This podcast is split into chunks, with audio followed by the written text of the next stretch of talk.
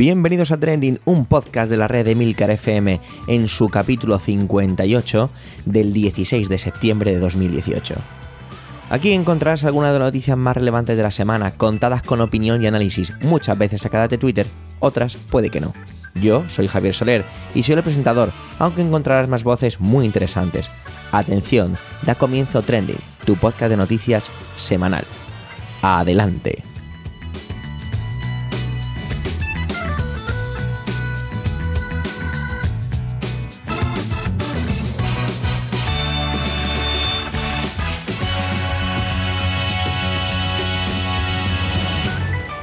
Bueno, bienvenidos a la tercera temporada de Trending, desde que forma parte de la red de Milcar FM. Bienvenidos a septiembre. Sí, ya sé que estamos a mitad de septiembre, pero ¿qué le vamos a hacer?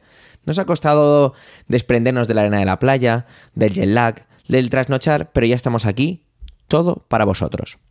Aunque hemos limpiado un poco las estanterías, cambiado la mesa de grabación, actualizado un poquito las músicas, esto sigue siendo trending, noticias comentadas y opiniones sobre ellas. No voy a retrasarme más y vamos a dar comienzo a las intervenciones. Y lo hará José Antonio, como era tradicional, que ha vuelto de su retiro podcasteril. Viene con mucha energía y os voy a citar textualmente lo que me dijo que iba a ser su intervención. Abro comillas. Hola Javi, yo me voy a centrar en cómo se define nuestra sociedad actual como sociedad de la información y por qué esto de los másteres y tesis no es la enfermedad, sino el síntoma de los tiempos. Cierro comillas. Ahí es nada. Adelante José Antonio.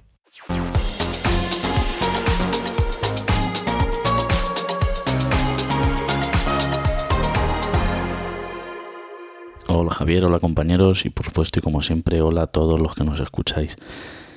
Madre mía, hacía mucho tiempo que no decía esta frase y tenía muchas ganas de volver a decirla. Aunque también, de alguna forma, tomar un poco de espacio, tomar un poco de, distancia de los proyectos viene muy bien porque oxigena, ¿no? Te, surgen nuevas ideas, nuevos enfoques, nuevas formas de verlo. Al menos a mí me pasa. Eh, cuando estoy metido en algo y a veces algo por un tiempo, de repente, bueno, ¿no? Como que todo se ve o, o se ve más claro o se ve ciertas cosas más fáciles.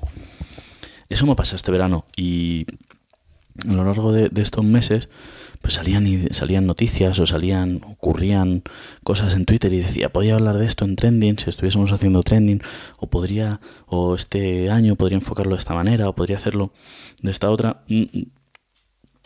no sé no como, como os decía cosas que bueno me parecía interesante y a pesar de esto, cuando llegaba esta semana que tenía un montón de temas preparados, que incluso creía que el problema que iba a tener era que no se iba a saber cuál, cuál decidir, por cuál decidirme o cuál coger, pues lo que me he dado cuenta es que la actualidad manda y que, los sucesos son tan rápidos y van tan rápidos en, el mundo en el que vivimos que dejan obsoletos y antiguos hechos que hace dos semanas parecía que iban a ocupar el tiempo para siempre.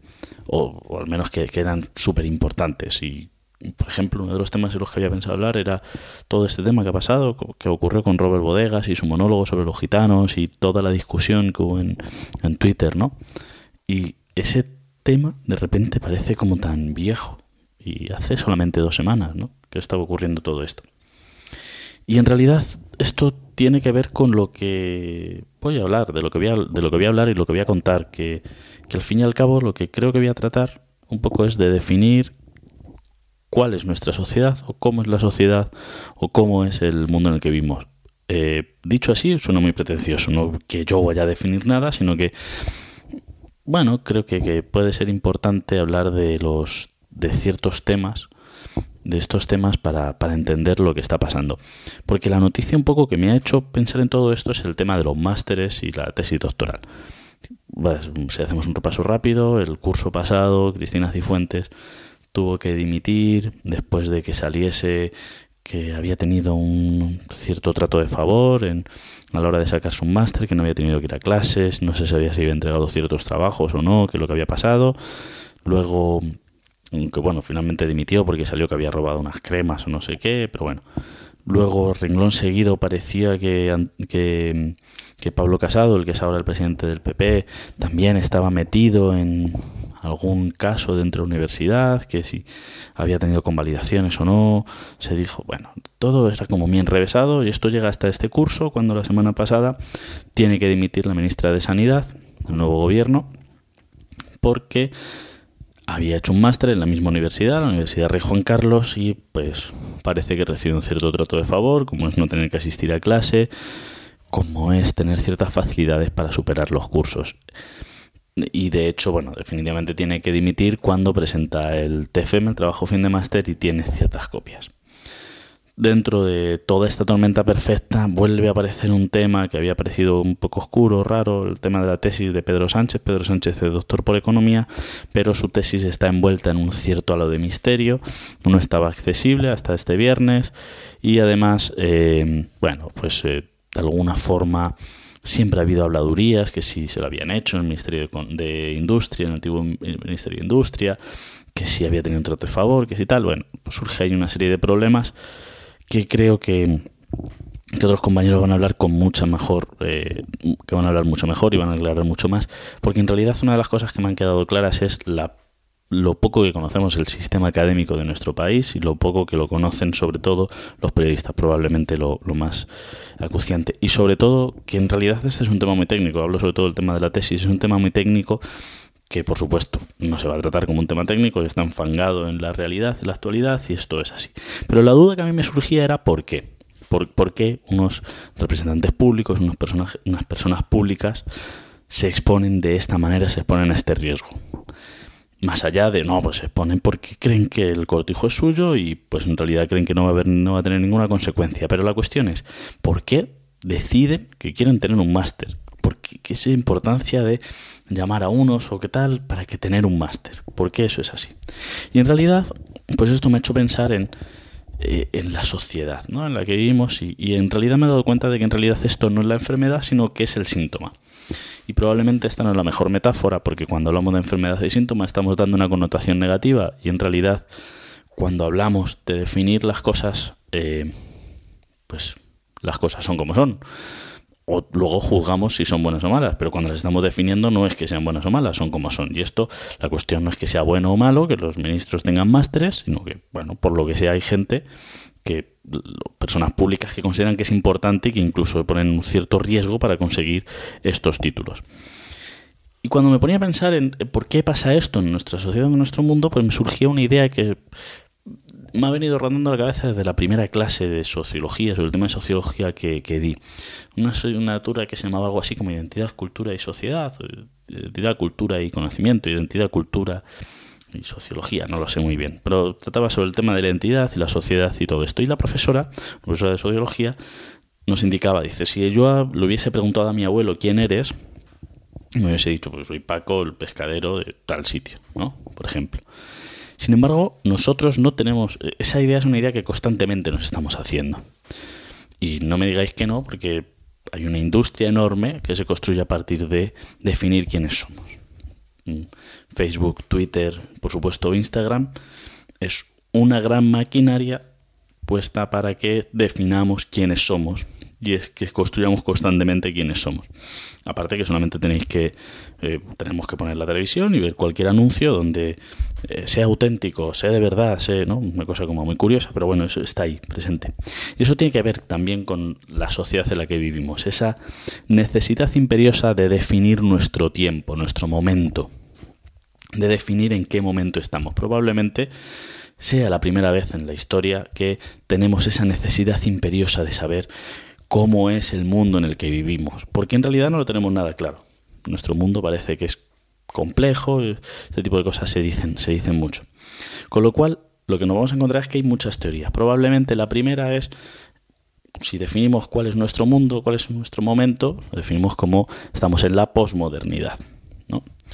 Está la antigüedad, la Edad Media, la modernidad y después de la modernidad que viene, la posmodernidad. Yo me acuerdo cuando iba al instituto, daba historia, estudiamos historia antigua, medieval, bueno, ¿no? el profesor nos explicaba que la historia se dividía en esos periodos y luego estaba la historia contemporánea. Y decía, vale, pero la historia contemporánea, ¿qué nombre va a tener? O sea, porque, si, claro, me distraía un poco eso de que fuese moderna y fuese antigua, ¿no? La moderna era como en el siglo XVII, pues ¿cómo va a ser moderno? Eso es súper antiguo. Pero nosotros éramos contemporánea, digo ya, pero dentro de dos siglos no será contemporánea, la contemporaneidad será otra. ¿Cuál es nuestro momento? Pues unos profesores unos pensadores dijeron que la sociedad, el mundo en el que vivíamos era el mundo posmoderno, o que el momento histórico era la posmodernidad, el final de los tiempos, el final de la historia. Al final de la historia de Fukushima, eh, que es otro tema, más por el tema de que el capitalismo ha ganado y ya el mundo acaba, bueno, es otra historia que ahora mismo no entra, sino el final de la historia en mayúsculas, ya no hay una historia. Antes cuál era cuál es la historia había un relato ahora lo que nos encontramos es muchos relatos esto tiene que ver por ejemplo con no por ejemplo sino esto tiene que ver mucho con el mundo con la ruptura del mundo colonial ya de repente las colonias surgen y no son un pedazo de Europa o no es lo que Europa, sino que quieren contar la historia de otra manera. Surgen lo que se denominan los relatos, ¿no? Surgen la historia se compone por los diferentes puntos de vista. Eh, de, alguna forma Bátimo habla de un pensamiento débil frente a un pensamiento fuerte. El pensamiento débil sería el pensamiento de la modernidad, en no en un sentido peyorativo, no de que fuese peor, sino un pensamiento que ya no necesita ese gran relato que fundamente la realidad y que explique quién eres y cuál es el momento en el que estás, sino que ahora lo que encontramos es un pensamiento cambiante. Eh, pone un ejemplo que, se, que nos hace verlo, o que a mí me permite verlo con mucha claridad. ¿no? Dice que pasamos de la época de Gutenberg a la época de Internet. Eh, claro, incluso hoy en día nos pasa eso. Un libro es serio. ¿no? no, eso es verdad porque lo dice en un libro. Frente a lo de Internet, no, Internet sí que seguro que te pueden engañar, que es verdad, pero es que en un libro también. Pero parece que un libro no tiene un, un mayor valor, tiene una mayor presencia, una mayor fuerza frente a lo de Internet, que enseguida pasa. Lo que hablábamos de las noticias, ¿no? Por ejemplo, parece que ahora las noticias se están renovando constantemente. Antes había un periódico al menos y el periódico se sostenía, las noticias se sostenían durante todo el día. Hoy en día, si hablamos, cogemos la prensa, leemos un periódico por la mañana y volvemos a leerlo por la noche. Las, noticias que estaban en primera plana ya están abajo del todo, incluso han desaparecido de esa primera página. Y eso nos lleva, esta, parte, esta introducción de Internet nos lleva a otra forma de definirla, este momento en el que vivimos, ¿no? que sería la liquidez. Vivimos en un mundo líquido. Esta idea es una idea de Bauman, y bueno, si la posmodernidad se ha utilizado para muchas cosas, lo de la liquidez, bueno, ya flipamos. Aquí ya todo el mundo lo ha arrimado el asco a su sardina y demás. Pero Bauman en realidad... Y el primero que lo hace Bauman. Bauman escribe, bueno, el amor líquido, la, mierda líquida, yo qué sé. Es su concepto y tiene todo el derecho del mundo a aceptarlo. Por Dios, es uno de los grandes pensadores del siglo XX, el siglo XXI. Eh, lo que pero de alguna forma Bauman en su libro Modernidad líquida, yo, donde a mí me quedó más claro, ¿no? Bauman dice que pasamos de un tiempo donde la categoría que lo define es el espacio, un tiempo, a otra época donde la categoría que lo define es el tiempo. Veamos. Y, pone el ejemplo de cuál era, qué era lo importante antes, ¿no? Tener tierras, tener un castillo, ¿no? Dominar el espacio incluso el capitalismo, el primer capitalismo, digamos, el capitalismo, cuando habla de ese capitalismo fuerte, ¿cuál es la empresa que, supone el ejemplo? Ford, ¿no? El Fordismo, esas grandes fábricas con, que se van ampliando cada vez más naves, con eh, los empleados, los trabajadores que viven cerca, que, ¿no? ¿Cuáles, digamos, de alguna forma las empresas que hoy en día, o cuál es, es lo importante hoy en día? La rapidez. ¿no? la instantaneidad. Lo que define nuestro momento es el instante. ¿Cuáles son las empresas hoy en día que son importantes? ¿no?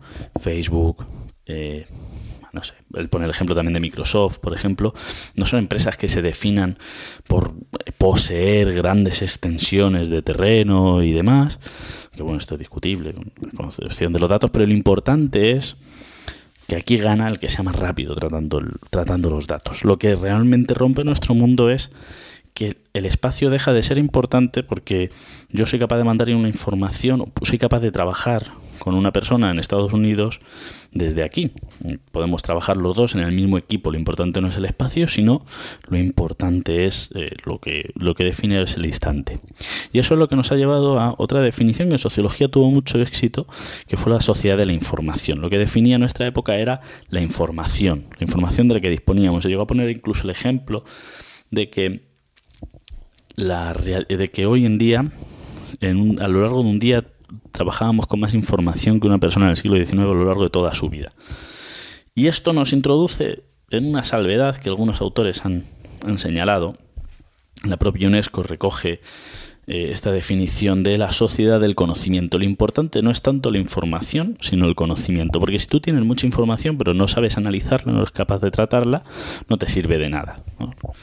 Como algo, la fuerza sin control no sirve de nada, pues la información sin análisis, pues muy bien. Pues ahí la tienes, tú guardada, pero para eso no te sirve de nada.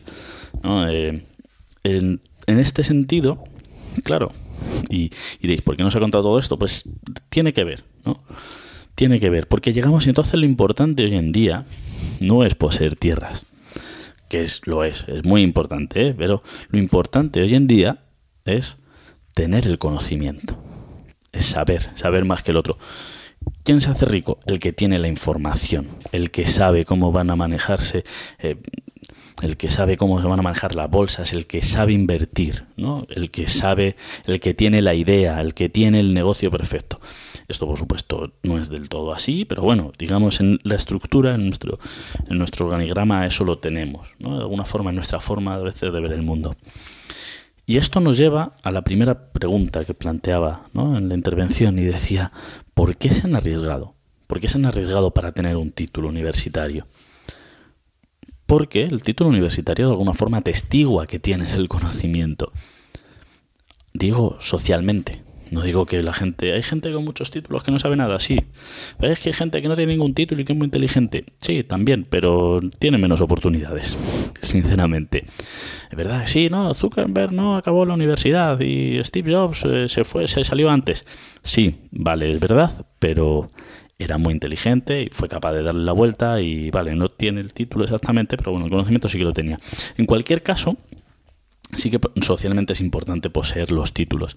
Y esto me lleva a un tuit que puso cuando empezó todo este tema eh, Antonio Maestre, ¿no? Decía que uno de los denominadores comunes en todas las personas que se habían visto involucradas, en este caso incluido el, el actual presidente del gobierno, eran que es que son personas que han pertenecido desde siempre al partido. Entran al partido jóvenes, con 18 años, incluso antes, y van escalando en el partido. Hasta que llega un momento que, claro, no tienen ninguna valía que que acreditar que les permita seguir avanzando en ese partido. Necesitan el título. Necesitan algo que atestigue, oye, yo soy doctor en economía y además hablo inglés y hablo mm, no sé cuántos idiomas, ¿no? O bueno, tengo este máster y he hecho estos cursos de Harvard y he hecho, tengo una valía. Y esto nos introduce y, de alguna forma esto sería, ¿no? por eso yo lo veía, eh, eh, es que en realidad los títulos eran importantes, por eso se arriesgan. No, no, no, es porque sea bonito, porque, sino porque necesitan ese título para seguir avanzando. Y además esto nos sitúa en, en otro problema que es un problema también de nuestra época, y es el de la meritocracia. Eh, porque claro, hemos pasado de esa época de, no, si yo he heredado, yo ocupo este lugar porque lo he heredado por familia y demás, a, no, yo ocupo este lugar porque me lo he ganado, ¿no? Me lo he ganado y es así.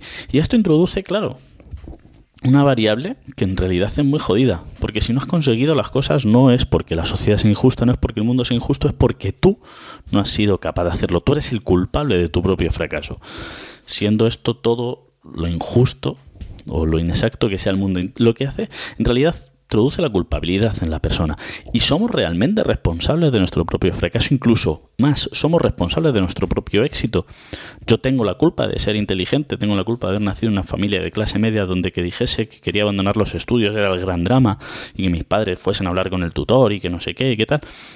¿En realidad soy yo responsable de eso o simplemente, bueno, pues me ha colocado en esa situación?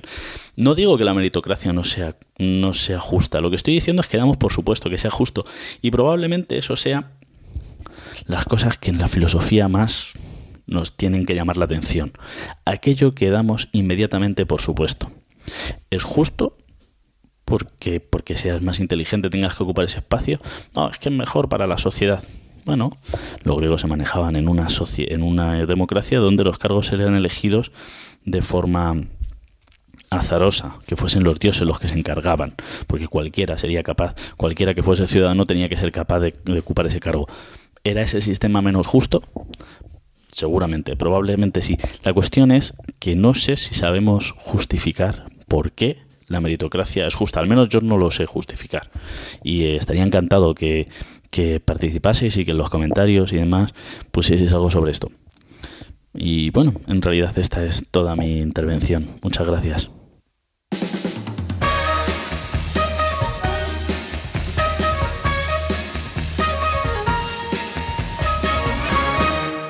Yo recuerdo a Willy Toledo mucho de la serie Siete Vidas, una serie que cuando era pues un jovenzuelo me gustaba mucho, me parecía una, una serie muy divertida. Aunque bueno, la verdad es que eh, Willy Toledo en los últimos años es más conocido por sus actividades no actorales. José Miguel ha querido traernos en su intervención una de sus últimas periprecias, podríamos definir. Adelante, José Miguel.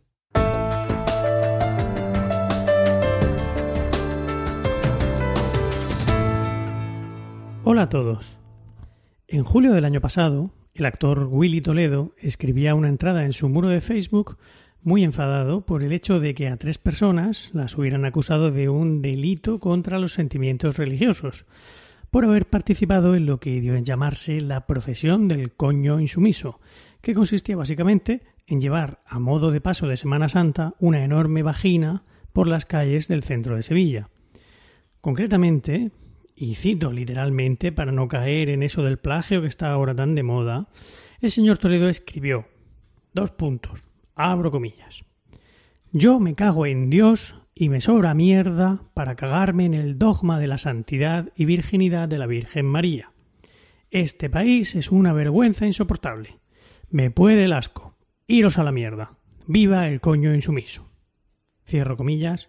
Fin de la cita. Ay, Mariano, cómo te echamos de menos. Eh, como consecuencia de este ejercicio de delicada prosa, don Guillermo recibió una no menos delicada denuncia por parte de la Asociación de Abogados Cristianos en la que acusaba al insigne actor del mismo delito que causó su indignación y que llevó a que un juzgado de instrucción de Madrid abriera diligencias contra él el pasado mes de marzo. En el transcurso de esas diligencias, el juez instructor requirió la comparecencia de Toledo en varias, ocasiones, tantas como veces nuestro protagonista escurrió el bulto para no tener que declarar. Hasta el pasado miércoles, en el que la policía lo detuvo en las inmediaciones de su domicilio, horas antes de que empezara un acto de apoyo a su causa en el madrileño Teatro del Barrio. Nuestro colega Antonio Rentero estaba muy preocupado por si no quedaba claro esto. Lo detuvieron por no comparecer, no por blasfemar. El caso es que el paso de Willy Toledo por los calabozos de la comisaría de Moratalaz desató una verdadera tormenta en Twitter, generando montones de hashtags, entre los cuales no puedo dejar de mencionar el que rememoraba aquella lacrimógena película de los 90, Liberad a Willy. La razón que da Willy, eh, el actor o la horca, para desoír las citaciones judiciales es que pretendía llevar a cabo un acto de desobediencia civil en protesta por lo que él, y yo también, por qué no decirlo, considera un verdadero anacronismo. Que en pleno siglo XXI nuestro Código Penal siga castigando el delito de blasfemia. Personalmente no entiendo por qué los sentimientos religiosos deben tener una protección especial. ¿Por qué se puede meter a alguien en la cárcel por interrumpir, por ejemplo, una circuncisión judía y no por interrumpir un mitin de ciudadanos? O un concierto de los Talis Scholars, cosa que sí que debería ser delito. Creo que la legislación española ya protege lo suficiente el derecho de reunión o, como cualquier otro, como para que sean necesarios cinco artículos del 522 al 526 en el Código Penal para proteger los sentimientos religiosos. Me gustaría pensar que la actuación de Guillermo Toledo ha servido al menos para reavivar el debate sobre estos tipos penales completamente desfasados. Casi con toda seguridad no habrá una sentencia condenatoria, por lo menos hasta que el próximo grupo de ofendiditos decida ponerle otra denuncia. Gozando como gozan estos grupos de esa sobreprotección judicial, no es de extrañar que sigan haciéndolo. En definitiva, parece que para poder decir lo que nos dé la gana, vamos a tener que encriptar nuestros mensajes, por ejemplo, uniendo las primeras sílabas de cada frase. Dios, en cualquiera de sus advocaciones, no creo que necesite de ninguna asociación de pobres mortales para defenderse. Y así termina mi intervención de esta semana. Muchas gracias a los que habéis llegado hasta aquí y hasta pronto.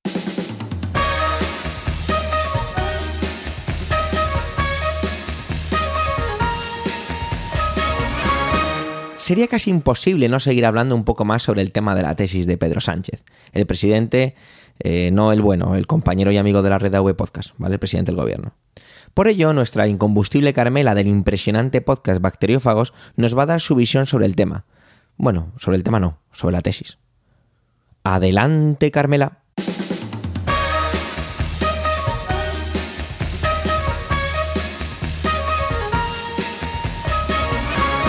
Cuando enganchamos con un tema, no hay forma de sacarnos de él. Y ahora nos hemos enganchado al mundo académico. Primero nos dio por hablar de eso de tener un máster. Y en esto voy a ser breve. Cualquiera que haya estudiado un máster sabe cómo va el tema. Sí, algunos se lo han currado más, pero el máster es lo que es. Pagas más o menos para tener un papelito. Las clases no suelen ser tan profesionales como se venden, y la asistencia no es tan obligatoria como se pinta.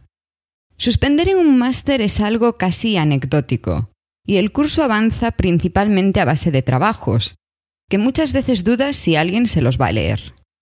Por eso todos esos escándalos no me han sorprendido en absoluto, porque sean del color que sean, esos políticos se han aprovechado de lo mismo que miles de estudiantes. Y quizá hay que mirar más a las universidades y menos a los alumnos que esto no quiere decir que no haya que dimitir, pero aunque se ha puesto en el punto de mira a una universidad, lo que ha salido a la luz es el pan de cada día. Pero yo aquí venía a hablar de tesis doctorales, porque sinceramente esta semana me he sentido muy ofendida. Me ofendo porque todo lo que se ha dicho de la tesis de Pedro Sánchez podría aplicarse a la mía. Me doctoré en octubre del año 2013 en la Universidad Autónoma de Madrid y bueno, vamos a analizar esto por partes. Se ha dicho que Pedro pidió ayuda en Twitter. Cualquier doctorando que realmente esté trabajando en su tesis, antes o después va a pedir ayuda. También es posible que llore, que insulte al mundo, e incluso que se pregunte qué era lo que estaba pasando por su cabeza el día que decidió hacer una tesis. Las tesis se sacan adelante, en gran parte, con el apoyo de la gente que te rodea. Yo no sé si pedí ayuda o no, pero estoy segura de que dije cosas muy feas, eso segurísimo. También se ha dicho que escondía su tesis.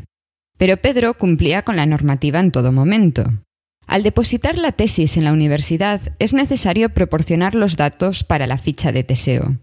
Esto incluye tus datos, datos sobre la tesis y un resumen, eso con suerte.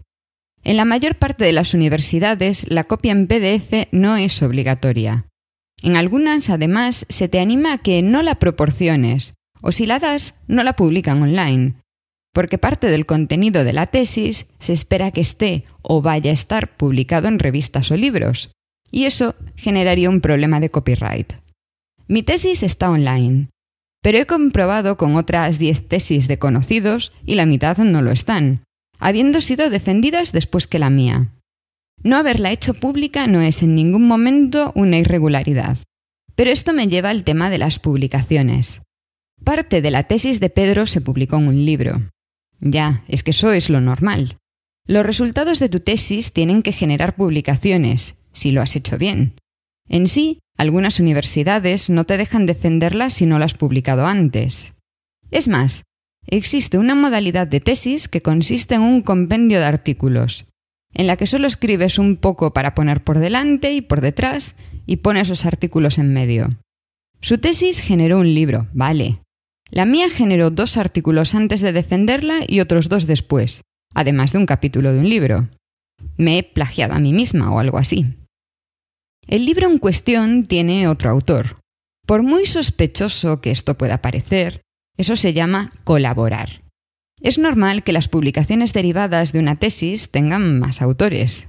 En sí, no recuerdo la última vez que vi una publicación con un solo autor.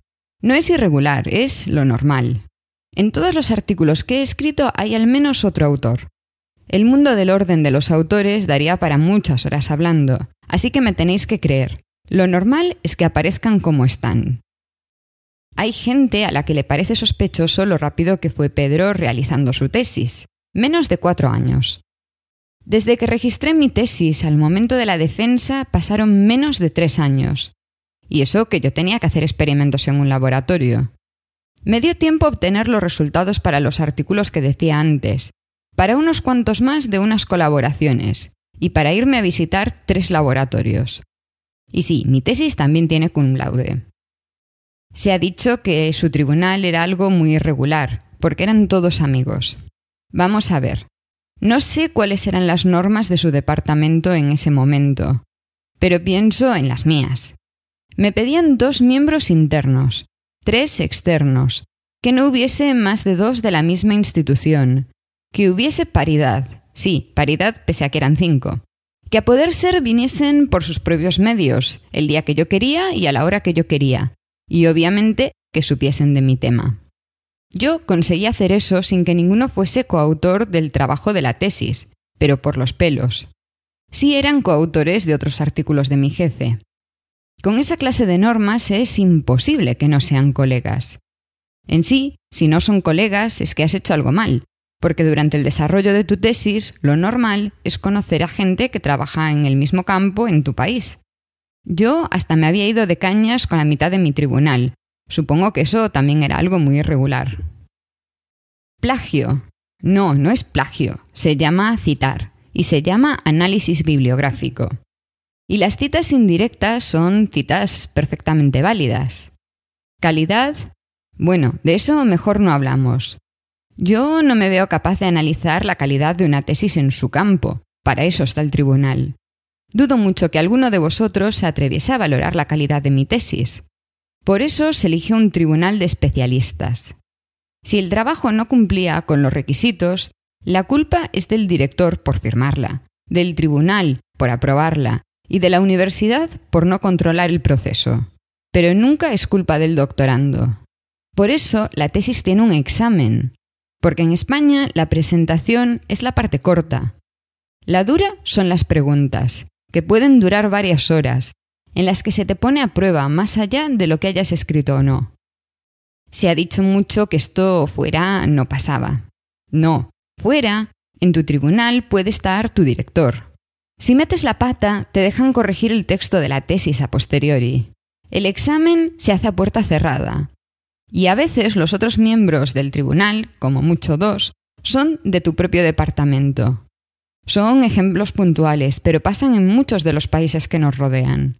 Por eso, por muy imperfecto que sea el sistema en España, habiendo visto lo que he visto fuera, estoy muy orgullosa de haber defendido mi tesis donde lo hice. Y así os dejo, pensadlo. Cuando dudáis de esa tesis, estáis dudando de la mía, de la mía y de la de otros muchos doctores, que han sufrido lo impensable por un papel que ni siquiera le abre las puertas que debería.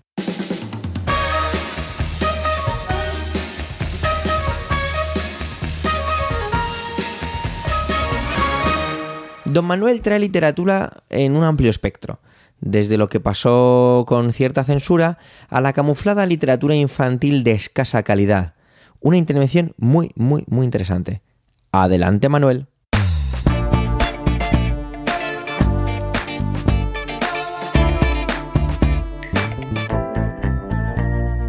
Hola oyentes, hola equipo trending. Un placer volver a hacer esta ventanita de audio que me permite contar las cosas que me emocionan, preocupan y me interesan. Eh, de todo ese tsunami que es eh, Twitter, la actualidad, em, etcétera, etcétera. Mirad, em, no sabía muy bien con qué empezar esta semana. Había por ahí eh, varios temas. El caso es que, em, bueno, pues mis compañeros de trending fueron eligiendo unos, otros, y al final hubo algo que, bueno, que creo que está muy relacionado con, conmigo, ¿no? Conmigo y sobre todo con este oficio de, contar cuentos y todo lo que tiene que ver con la literatura infantil y juvenil. El pasado mes de febrero me asomaba a esta ventana para hablar de la censura en la literatura, con motivo de, no sé si lo recordarán, de aquello que estaba ocurriendo en Estados Unidos, concretamente en el estado de Minnesota, con las novelas de eh, mm, Harper Lee, concretamente Matar a un ruiseñor y eh, Las aventuras de Huckleberry Finn de Mark Twain. Por si no lo recuerdan, comentaba que ambas habían sido sacadas del programa de estudios por considerarse ofensivas con la población negra. Una persistente denuncia de diferentes colectivos, así como pues, de organizaciones de, madres y de padres, habían hecho desaparecer de las aulas de este estado dos obras pues bien buenas. El problema estaba en que en ambas eh, se usaba la palabra negrata en eh, bastantes ocasiones y que eso era pues eh, muy ofensivo. Bueno, esta semana leía a Ana Garralón, mediadora y experta en literatura infantil y juvenil. Leía el malestar porque que tenía un poco así, entristecía, porque en Brasil un colectivo de padres acusaba a la escritora Ana María Machado de hacer apología del suicidio en uno de sus libros, en, en uno que se titula El niño que espiaba para adentro. Ana comentaba que de un tiempo a esta parte estamos entrando en una espiral de libros de autoayuda para niños eh, disfrazados pues, pues de eso, ¿no? De literatura infantil, donde el placer de leer y lo simbólico desaparecían pues a favor de lo políticamente correcto. Al hilo de este comentario de Ana Garralón, Pep Bruno, escritor, editor y narrador oral, escribía también sobre el asunto y mostraba su cabreo con el tema, con su permiso, eh, voy a citar textualmente el hilo que, abrió en, Facebook, pero también el que abrió en, Twitter y que ha tenido una repercusión bastante grande durante, durante esta semana. Él decía, estoy hasta las narices, estoy hasta las narices de los libros esos de mierda para trabajar valores, emociones y cualquier otra estupidez. Cada vez más niños y niñas creen que la literatura es esa bazofia que les meten vestida de libro. Luego, quieren que animemos a leer o se extrañan de que cada vez se lea menos. Busquen buenas historias, señoras, señores, decía Pep. Historias que nos emocionen, que nos golpeen, que nos enamoren, que nos provoquen, que nos cuestionen. Historias que nos exijan y a cambio que nos den. Insisto, decía él, buenas historias, ficción pura y dura, alimento simbólico, y no mediocres manuales para la vida, basura de autoayuda que nos dicen lo que tenemos o no tenemos que hacer, y no nos invitan a reflexionar o a cuestionarnos cosas. No puedo estar más de acuerdo con ambos. Absolutamente de acuerdo. Mirad, cada día me resulta más difícil encontrar una historia que me enamore.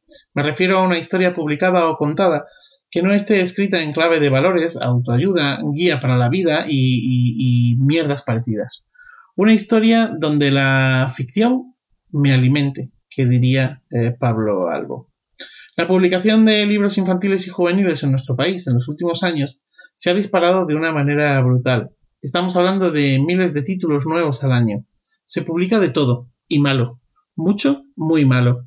Y hay éxitos comerciales que son pura bazofia y que generan no solo ingresos, sino una oferta y una demanda de títulos similares con temáticas similares. Es decir, que al hilo o al rebufo de estos eh, libros malos que consiguen obtener unos ingresos bastante eh, grandes y que consiguen tener eh, cierta fama y usarse en, colegios, escuelas infantiles, en bibliotecas, por narradores, narradoras, etcétera, etcétera, etcétera, pues hay editoriales y autores que publican, sí, que publican pues toda una serie de títulos y de obras eh, similares que son igual de bazofia.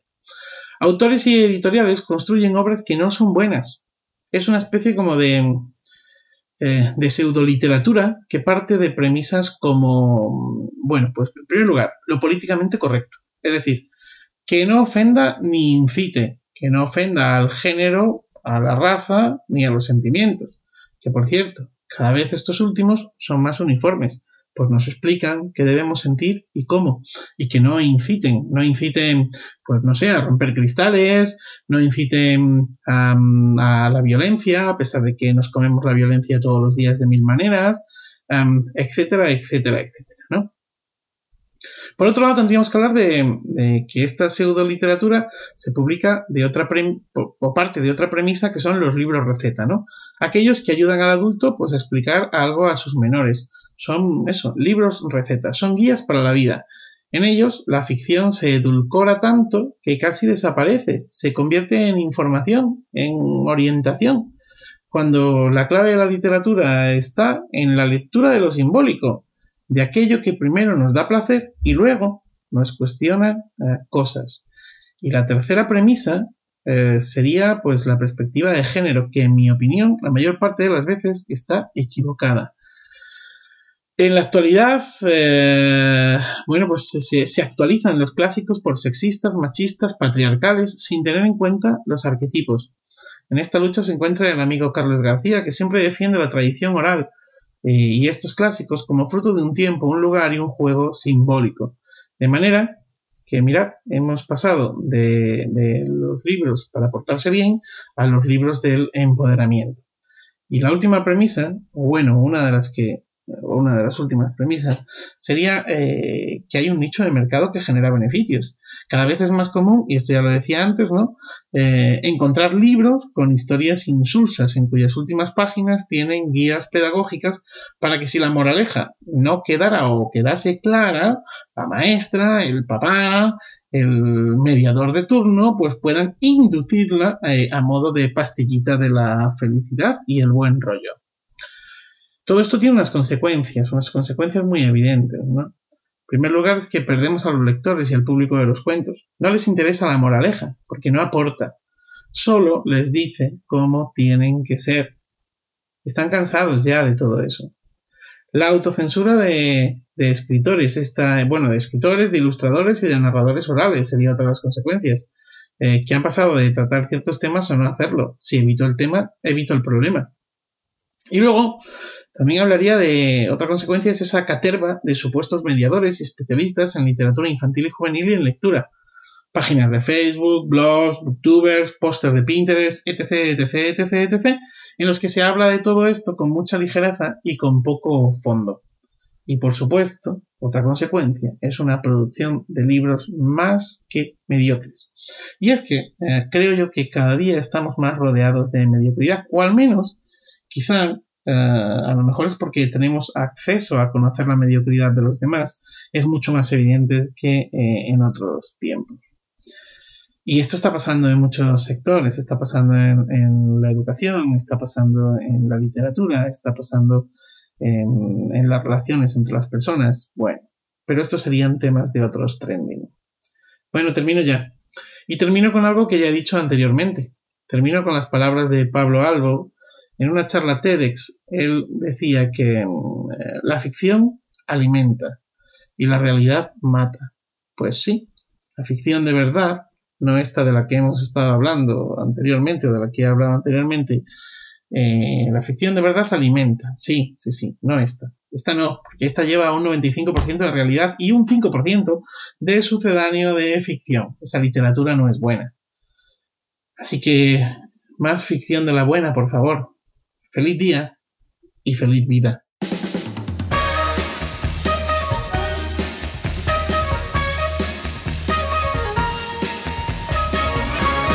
Es el turno de Antonio Rentero y ha decidido traer la industria de las armas aquí, a Trending.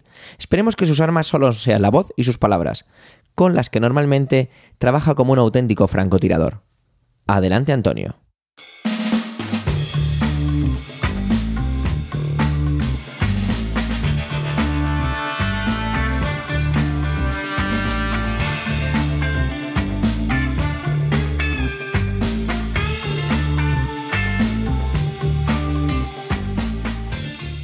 Saludos, soy Antonio Rentero del podcast Preestreno y hoy en Trending no voy a hablaros ni de cine ni de series de televisión.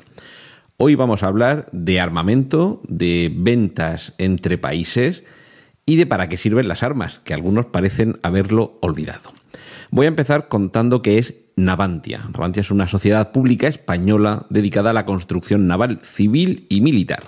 Esto es lo que nos dice la Wikipedia sobre esta empresa que surge de la unión de otras distintas empresas, que es pública, pertenece íntegramente al Estado y que se dedica esencialmente a construir embarcaciones militares, es decir, barcos, submarinos, eh, barcos en el sentido terrestre eh, o pedestre, es decir, eh, estamos hablando de fragatas, de corbetas, de patrulleros, embarcaciones cuya única finalidad es estar puestas al servicio de los ejércitos, bien de España o bien de otros países, porque Navantia no construye, eh, sus astilleros no están dedicados únicamente a abastecer al Estado español, sino que mm, lo que sale de ahí, evidentemente, hay un mercado internacional en el que se venden, ¿de acuerdo?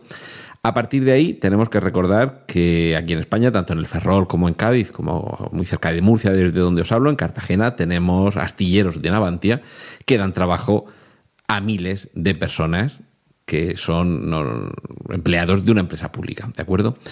Eh, con este antecedente, eh, me imagino que podéis estar al corriente de una de las noticias de las que más se ha hablado en estos últimos días, especialmente esta última semana, la llamada crisis de las bombas de Arabia Saudí, cuyo origen en realidad parte de unos contratos que había firmado Navantia con el Estado de Arabia Saudí, por el que se comprometía, por un lado, a la construcción de cinco corbetas y por otro lado al suministro de unas bombas que por cierto, bombas que compró en su día España a Estados Unidos, que no se utilizaban mm, o no se utilizaban todas.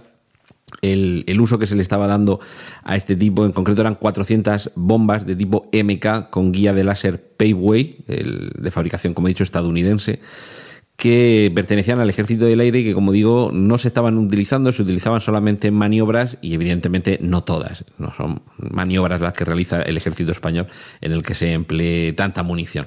Con lo cual teníamos ahí un, un stock, un remanente de bombas a las que no se le estaba dando uso y como en otros mercados existe el mercado de segunda mano, esto que yo compro, que no lo utilizo y lo pongo en el Wallapop de los, eh, de los ministerios de defensa y alguien habrá que esté interesado. En fin, se había llegado a un acuerdo, como digo, con Arabia Saudí para eh, la venta de esas 400 bombas eh, guiadas por láser. Todo esto, un acuerdo que se llevó a cabo en el año 2015, es decir, gobierno del Partido Popular.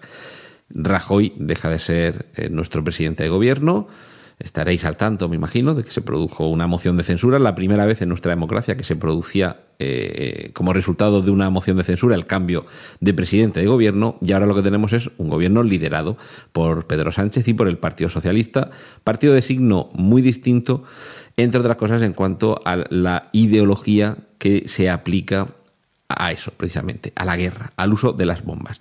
Estamos hablando, en general, de una ideología de izquierdas que mm, aunque posteriormente ficharía por Podemos, ya tuvimos a, alguien que se llamaba Julio Rodríguez, que fue en su día con el gobierno de José Luis Rodríguez Zapatero, también del PSOE, jefe del Estado Mayor de la Defensa, es decir, el, por, debajo de Su Majestad el Rey, que es el capitán general de los ejércitos, solamente estaba él al mando de los ejércitos en la vía militar, porque en la vía civil, evidentemente, está el ministro o la ministra, según su caso, de defensa. Y este señor, que posteriormente ha, sido candidato del Partido Podemos, también de izquierda, es eh, el autor de uno de los titulares eh, más eh, estrambólicos, que, dirían nuestros queridos chunguitos, que es el siguiente, las bombas de izquierdas son de auxilio, es decir, que ya le estamos dando una ideología no solo a, la planificación de la política de defensa, en este caso, que es perfectamente legítima, por supuesto, cada, cada, partido, cada grupo puede, puede tener la concepción que quiera de cómo se debe llevar a cabo la defensa de un país o la agresión a otro, llevado el caso, pero decir que las bombas de izquierda son de auxilio, en fin, me parece eh, una ocurrencia eh, digna de un humorista, no de, no de alguien que ha sido jefe del Estado Mayor de la Defensa.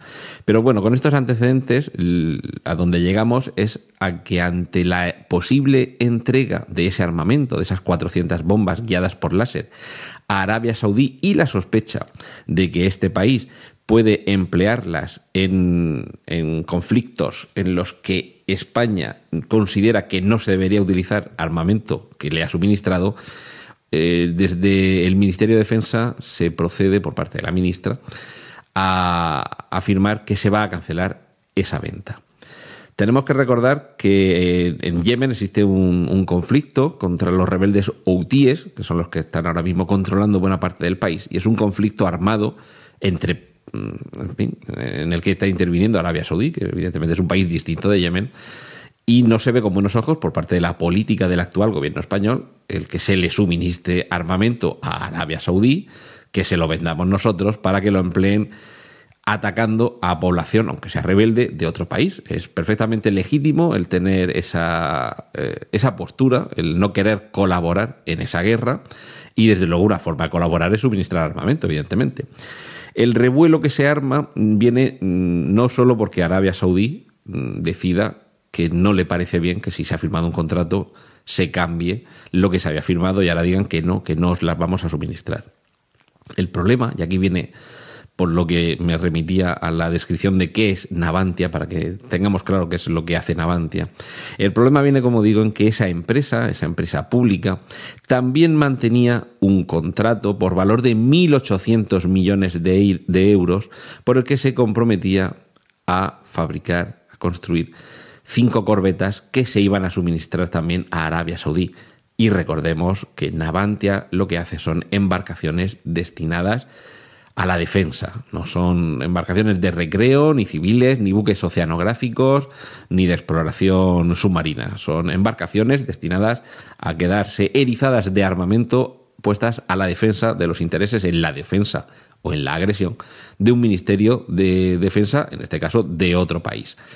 Claro, mm, que cancelamos esta venta de misiles por valor de 400 millones de euros y bueno, pues con todo lo que ello comporta, unos misiles que ya habíamos pagado por ellos y que ahí están muertos de risa en algún, en, en algún almacén, mm, bueno, pues es un dinero que dejamos de ingresar, pero es mucho más conflictivo dejar de ingresar esos 1.800 millones de euros que Arabia Saudí iba a pagar a Navantia por eh, esas eh, corbetas que evidentemente si dejan de fabricarse esto no puedes decir, bueno, pues ahora se las colocamos a otro. Bueno, es que eh, a ver a quién le, le colocas algo específicamente diseñado para las necesidades de un cliente concreto. Es decir, el, desde, el, desde, desde, Navantia, desde los propios sindicatos y los empleados de esas empresas públicas, ya comenzaba a entrar en ebullición la protesta contra el gobierno, porque evidentemente la cancelación de ese contrato podría suponer un perjuicio muy grave para esa empresa. A partir de ese momento se pone en marcha la diplomacia española para tratar de solucionar un poco el asunto. Entre otras cosas, se ponen a funcionar los embajadores, incluso por lo que algunos medios de comunicación han dado a entender, ha habido conversaciones directamente entre Su Majestad el Rey, el Rey Felipe, y el ministro responsable de este departamento en Arabia Saudí. Es decir, mm, la intervención aquí de nuestro rey, por lo visto, habría sido decisiva para rebajar un poco la tensión y que tras rectificar por parte del gobierno, inicialmente dijeron no se van a entregar esos misiles, pero después de ver la que habían liado han rectificado, una más de las rectificaciones de este gobierno que lleva solamente 100 días, eh, esperemos que, aprendan a hacer las cosas sin tener que rectificar tanto por, por lo que nos atañe al resto de los, de los, españoles. Pero lo cierto es que finalmente se ha reconducido. se habla de que incluso dentro de esa casi petición de perdón que por parte de, de Arabia Saudí se, se pedía eh, al Ministerio de Defensa, incluso se había pedido que la ministra de Defensa, Margarita Robles, dimitiera, algo que bueno, algunos, algunos medios han informado sobre esa petición. En cualquier caso, mm, sea si es cierta, se habría conseguido rebajar la, la tensión para no hacer lo necesario y, desde luego, si no es cierto, es muy posible que el malestar sí que haya llegado, desde luego, a un punto muy importante el, el, hecho de que se haya tenido que recurrir a esa instancia por una, un anuncio que se rectifica tan pronto, creo que debería hacernos eh, reflexionar sobre la importancia de que tengamos un gobierno que tome las decisiones que tome. Es decir, no, yo no estoy, personalmente no estoy criticando el que se haya vuelto atrás. Mm, si se hubiera tomado la decisión de no se va a suministrar este armamento, siendo conocedores de las repercusiones que yo tenía, que es la posible cancelación de ese contrato que habría afectado a Navantia en una cantidad importante como son 1.800 millones de euros y que eso desde luego habría traído gravísimos eh, problemas, gravísimas consecuencias en cuanto a los empleados de esa, de esa, de esa empresa. Si uno es consciente de las repercusiones que van a tener, las decisiones que toma y los actos que adopta, adelante pero todo eso hay que hacerlo, creo yo, con carácter previo. Es decir, si tomamos esta decisión, ¿qué es lo que puede pasar? ¿Qué repercusiones puede haber? Puede ser que el mismo cliente al que no queremos venderle algo nos diga, bueno, pues ahora me enfado y este otro contrato, vosotros me habéis cancelado este, yo os, os cancelo este otro. Podemos asumirlo, son nuestros principios y nuestros valores capaces de digerir ese, esa diferencia de ingresos y esa gente que se iría al paro. ¿Somos capaces de explicar esto? Quiero decir que quizá tampoco se ha hecho una pedagogía apropiada. Explicar, si vendemos este armamento no tenemos todas las garantías de que no vaya a ser utilizado en esta situación eh, con la que no estamos de acuerdo. Somos capaces de contrariar, contrariar, perdón, contrariar así a nuestros socios, en los socios de España, en este caso porque es una empresa pública la que está embarcada, nunca mejor dicho, en este asunto. Somos capaces de contrariar así a nuestros socios y perder su confianza y perder sus contratos.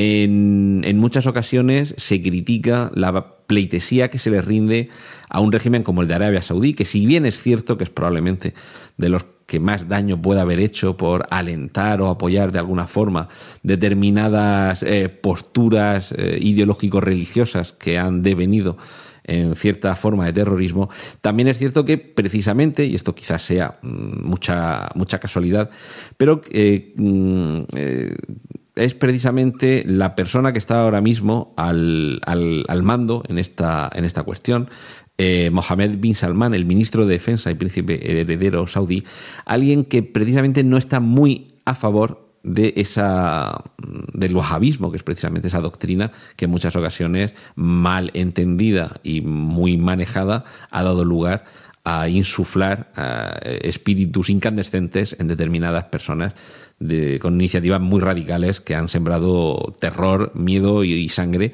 por diversos países.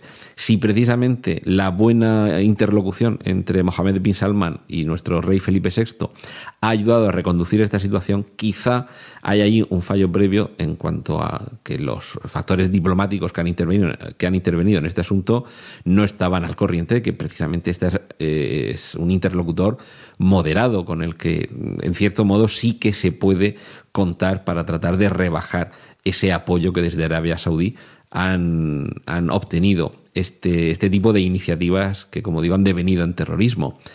Todo esto, además, como digo, llevado por esa, por esa irreflexión, por esa falta quizá de, de conocimiento, por esas prisas. Eh, yo creo que sobre todo el mayor problema aquí ha sido el matiz ideológico, el barniz ideológico que sobrevolaba sobre, sobre toda esta cuestión y que si me refería antes a la frase de Julio Rodríguez sobre lo dañinas que son las bombas que no son de izquierdas, que las de izquierdas son muy buenas, a muchos nos queda la, la sensación de que se nos toma el pelo, de que, de que se juega sin saber las consecuencias de los actos y que cualquier rectificación mm, meditada y, y bien valorada y bien explicada puede ser muy comprensiva. Mm, pero quizá eh, convenga reflexionar un poquito más antes de llevar a cabo determinadas acciones o de manifestar ciertas intenciones. Me quiero despedir con, dos citas. Una, no tengo la grabación, os la tengo que decir yo, os tenéis que fiar de mi, de mi memoria. Es de la periodista Marta García ayer y se puede aplicar a este caso, pero es de una aplicación bastante genérica que es que si bien, aquí abrimos las comillas, eh, dentro Marta García ayer, la periodista, que dice que si bien rectificar es de sabios, quizá rectificar mucho sea de necios. Y ahí cerramos las comillas.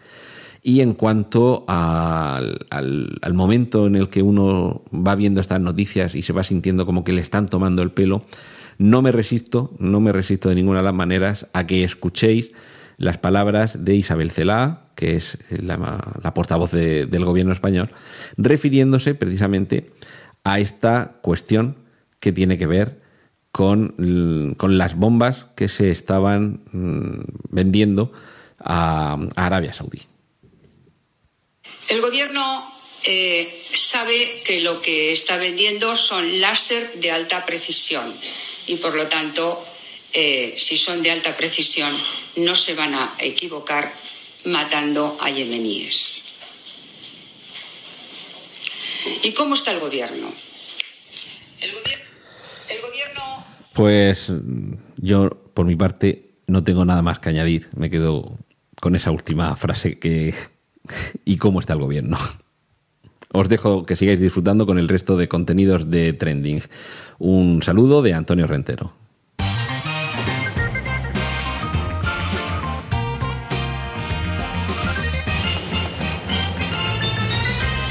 Era julio y el calor se hacía protagonista desde bien temprano. Yo tengo la suerte de haber encontrado un par de podcasts diarios que me activan. Como no podía ser de otra manera, uno de ellos es lo que ahora se llama Daily, del director de esta casa, Emilcar, que antes era Emilcar Daily, y el otro es Mixio, de Alex Barredo.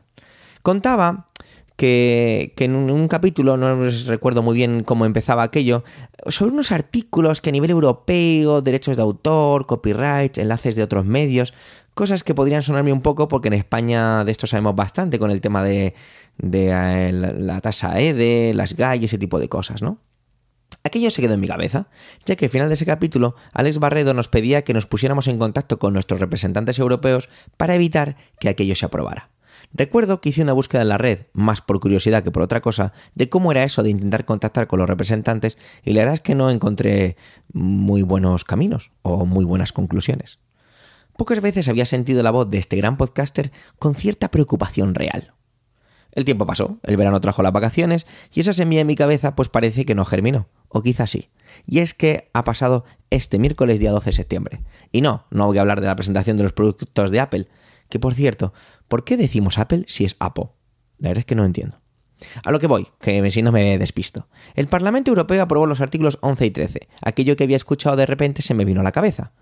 Como no, podía ser de otra manera, el podcast Mixio, eh, publicado por Alex Barredo de nuevo, creó un pequeñito análisis de lo que pasaría a partir de ahora y de nuevo pedía que propagáramos la noticia. Pues bien, esta es mi pequeña contribución a la causa. Espero que valga. El artículo 11 trata sobre una tasa, un impuesto, llámalo como quieras, que deberán pagar cualquier plataforma digital que enlace titulares y otros medios. Recuerda mucho a la tasa EDE, como decíamos al principio. Enseguida, al buscar encontraba las declaraciones de los propietarios de plataformas como por ejemplo Meneame, que afirmaban que era un ataque atroz a cómo es y cómo funciona Internet. Una vez más, todo se soluciona con dinero. Mientras pagues podrás seguir haciendo lo que te dé la gana. Bueno, o no, o sí. Vamos a ver qué es lo siguiente. El artículo 13, y que más se indigna a los que entienden sobre ello, se trata de que se hace responsable a cada plataforma del contenido que se suba o que incluso si permite a los usuarios subir contenido, es la responsable esa plataforma sobre el tema de los derechos de autor y de hacerlo de manera rápida y automática su control. Esto es completamente casi imposible de hacer bien, porque parece como que quieren, utilizando palabras de Alex Barredo, que la informática no es mágica. Es decir, no se puede programar una serie de filtros o programas que de una manera prácticamente como si se tratara de inteligencia artificial pudieran escudriñar cada uno de los artículos que se vayan a subir o imágenes que se vayan a subir o vídeos o lo que sea y haciendo esa distinción con el tema de los derechos de autor y del copyright. Entonces, ¿qué va a ocurrir? Que grandes plataformas como pueden ser YouTube, Google, eh, Twitter, Facebook, bueno, más Facebook que Twitter, eh, van a ser muy restrictivas porque no quieren eh, tener que vérselas con posibles multas o represalias o toques de atención por parte de las administraciones que les digan que el contenido tal no, eh, no debería estar porque eh, vulnera, no, rompe la legislación vigente o la legislación que se pretende poner de manera vigente. A ver, lo, creo que lo he expresado un poco de manera farragosa, pero esto va así, ¿no? Si tú vas a subir un artículo, pretende la legislación que la plataforma donde lo vas a subir haya comprado pagado desarrollado un filtro, un programa, un sí, un filtro, un sistema que identifique si ese artículo contiene algún tipo de derechos de autor o no y entonces pues lo censure o no lo censure o permita su publicación o no. Como decía, esto va a hacer que las empresas, las grandes, no se no se corten un pelo y sean muy muy muy muy restrictivas, de tal manera que va a empezar a desaparecer contenido de una manera bastante rápida. Una vez traigo mi sensación, como, como ya me conoces, si, has si eres ya oyente has sido de Trending, y si no, te invito a que eches una oída a anteriores capítulos, que mi idea sobre la clase política en general. Y es que mi idea es que no tienen ni idea de lo, cómo funciona realmente el mundo, de cómo funcionan las cosas y las consecuencias que tienen sus palabras y decisiones. Lo curioso de esto es que su puesta en marcha es a través de una directiva, es decir, y me ha encantado la explicación, Europa, el organismo central, plantea, aprueba esta serie de artículos y le da igual cómo se lleven a cabo, pero el resultado tiene que ser igual para todos. Suena como muy raro, ¿no? Incluso duro. España aplicará los mecanismos que considere oportuno, mientras Alemania puede, y seguramente lo haga, de una manera totalmente diferente. Así es la política de la Unión Europea. Supongo que tiene que ver como que me da igual cómo llegues, pero el final tiene que ser el mismo. Así somos de iguales los europeos, solo para lo malo. Voy a hacer una frase que me hace mucha gracia y que se ha puesto muy de moda en Twitter, muchas veces de manera muy irónica y muy ácida, que sería al final de esta, de esta primera oración y es, esto de los artículos 11 y 13 no lo verás en las noticias porque no interesa que se sepa. Bueno, pues quizá tenga un, un puntito de verdad, ¿no? Los grandes medios no, están, no han publicado muchas noticias sobre este tipo de decisiones que se han aprobado. La verdad es que me he querido poner mi capa de cruzado, bueno, más bien de Batman, ya que cuando este podcast se publica es el día de Batman, y ojalá consigamos, como proponía Alex Barredo, que el Poder Judicial pare la aplicación de estos artículos. Internet, ese universo paralelo al que los gigantes de todo tipo quizá han ignorado demasiado tiempo, ahora quieren hacer de él otro espacio más controlado por ellos. Puertas, cerraduras, vallas, no lo sé. ¿Qué será lo próximo? Hemos llegado al final de este 58 capítulo de Trending. Gracias por el tiempo que habéis dedicado a escucharnos. Tenéis los medios de contacto y toda la información y enlaces de este episodio en emilcar.fm barra trending, donde también encontraréis demás pocas de la red, en emilcar.fm. Además, en la parte de arriba de la web hemos puesto un pequeñito botón para que os podáis registrar y así recibir una newsletter con toda la información semanal. ¿Os gusta Trending? Recomendarnos, debatir nuestras intervenciones, completarlas con comentarios y si tras todo lo anterior nos dejáis un comentario en iTunes, bueno, eso ya sería increíble. Me despido ya, un saludo y hasta la semana que viene.